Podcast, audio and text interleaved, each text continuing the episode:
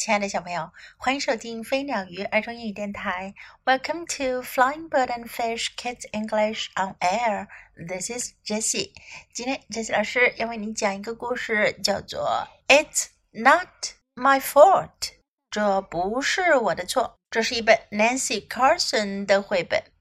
主角呢是一只兔子，它的名字叫做大嘴乔治 （Big Mouth）。George，我们曾经讲过 Big Mouth George 的几个故事，不知道大家是否还记得呢？我们讲过 Loud Mouth George and the Big Race，大嘴乔治赛跑的故事，还有 Loud Mouth George and the Sixth Grade Bully，大嘴乔治和六年级恶霸，还讲过大嘴乔治的零花钱的故事。今天我们要讲的呢是 It's Not My Fault。这不是我的错。乔治正在清洁，听到广播里传来 “Please send George to the office”，请让乔治到办公室。On Monday afternoon, George was called to Principal Flum's office.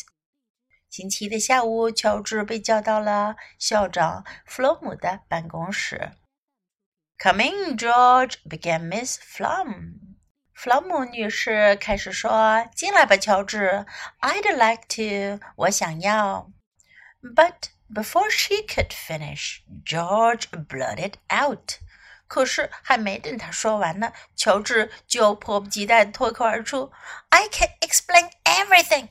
我能解释 这一切事情。I was late today, but it's not my fault. 我今天迟到了，可这不是我的错。I stayed up late last night to watch my favorite movie on TV. 我昨晚睡得晚，在电视上看我最爱的电影。I don't know what happened, but my alarm clock didn't work this morning, and I overslept.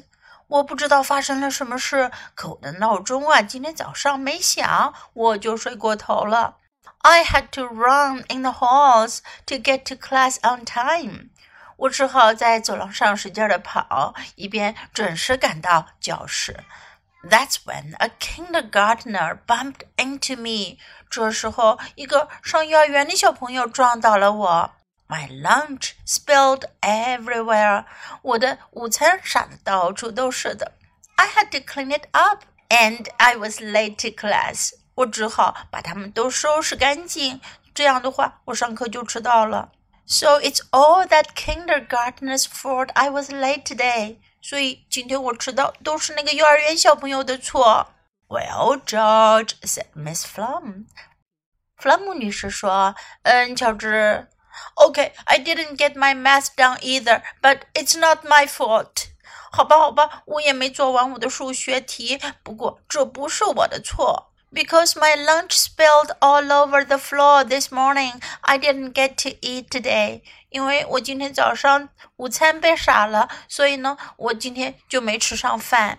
I was really hungry during gym class, and I had to sneak a candy bar. 所以上体育课的时候呀，我真的好饿好饿，我就偷吃了一块糖。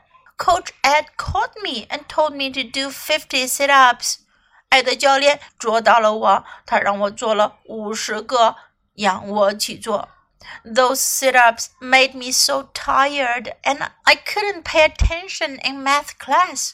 做这么多仰卧起坐让我累坏了。上数学课的时候呀，我都没办法集中注意力。So it's all Coach Ed's fault. I didn't get my math assignment done. 所以呀，我没做完数学作业，都是艾德教练的错。呃，George said Miss Flum，弗朗姆女士说，呃，乔治，All right, I didn't catch these mice, but it's not my fault。好吧，好吧，我没有抓到这些老鼠，可这不是我的错。All I was doing was carrying the blue pen to my desk during class。我只不过是在上课的时候把蓝色的颜料要拿到我的座位上去。 It's not my fault I tripped. 可是我绊倒了，这也不是我的错呀。But Miss B made me stay in during recess to clean up the paint. 可是课间休息的时候，B 老师他不让我走，让我把颜料都给清洁干净。 While I was trying to clean up the paint, that cage got in my way and fell over. 当我正要努力清洁掉这些颜料的时候呀，这个老鼠笼子呀挡在路上，它掉了下来。Boy, do mice run fast when they get loose？哇，这些老鼠它们被放出来的时候跑得可真是快呀！I was trying to catch them when I was called to your office。我正要把这些老鼠给抓回去呢，我就被叫到你的办公室来了。So it's all your fault. I didn't get to catch these mice，所以我没能抓到这些老鼠，都是您的错。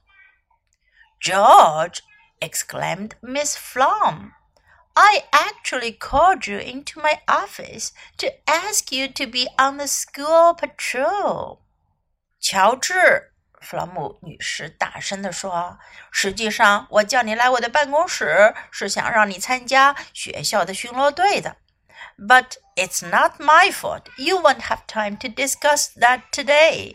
可是今天你都没空讨论这个，这明显不是我的错。You'll be busy staying after class to finish your math, clean up that paint, and catch these mice. 放学后你会很忙的，你得留下来把你的数学作业做完，清洁掉那些颜料，还有把这些老鼠都抓起来。 when George finally got home, his mother said, "You're late." 乔治终于回到家的时候，他妈妈说：“你回来晚了。” I can't explain, mumbled George. 乔治咕哝着说：“我能解释。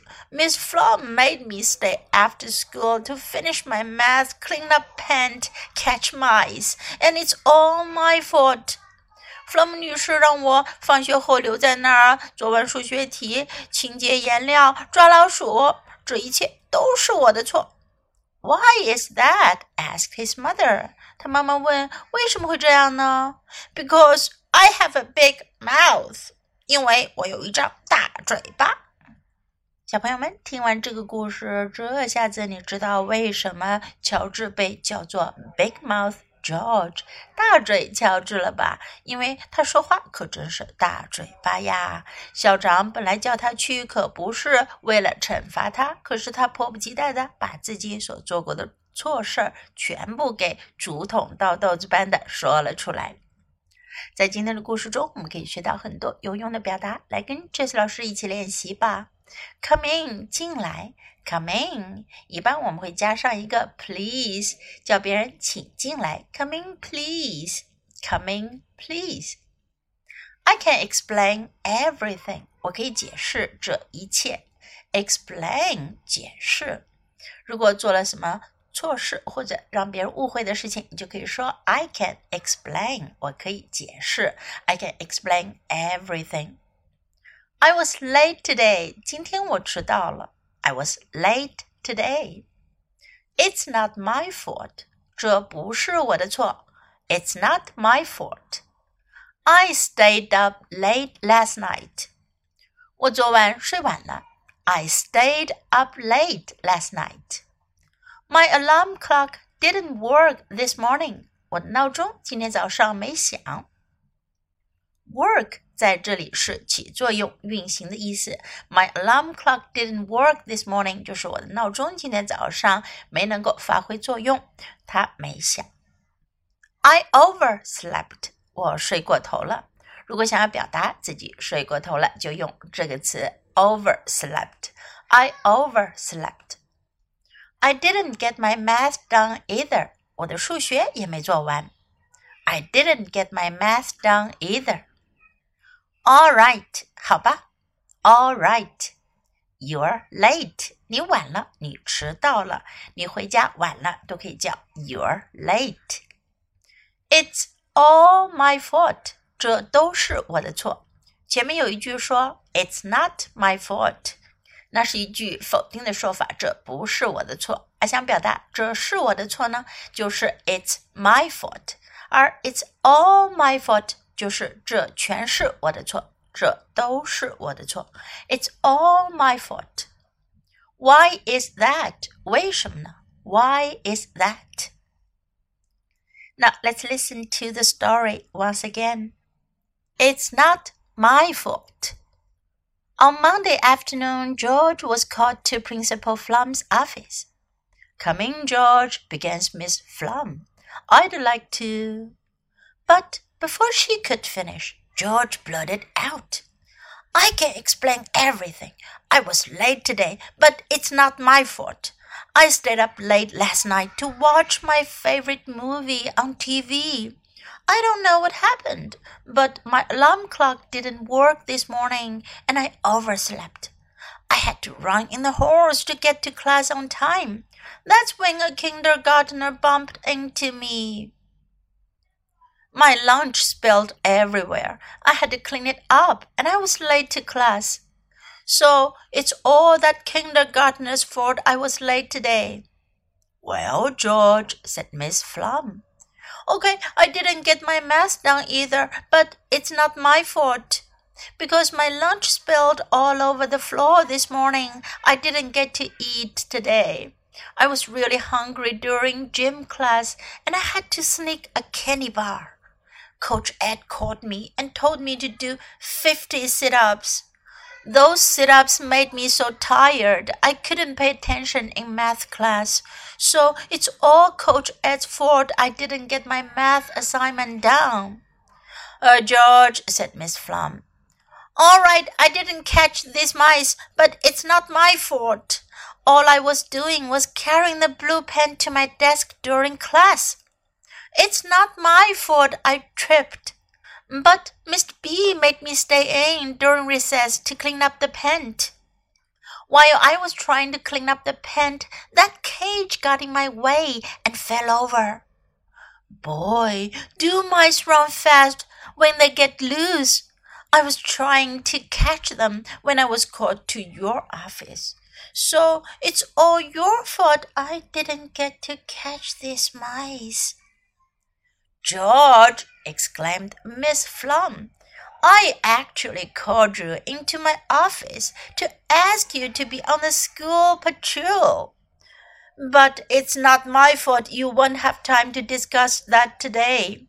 You'll be busy staying after school to finish your math, clean up that pant, and catch these mice. When George finally got home, his mother said, You're late. I can't explain, mumbled George. Miss Flum made me stay after school to finish my math, clean up pant, catch mice, and it's all my fault. Why is that? asked his mother. Because I have a big mouth. 看来对于 George 来说，这不是一个 lucky day，对吗？Do you like this story? Have fun. Thanks for listening. Until next time, goodbye.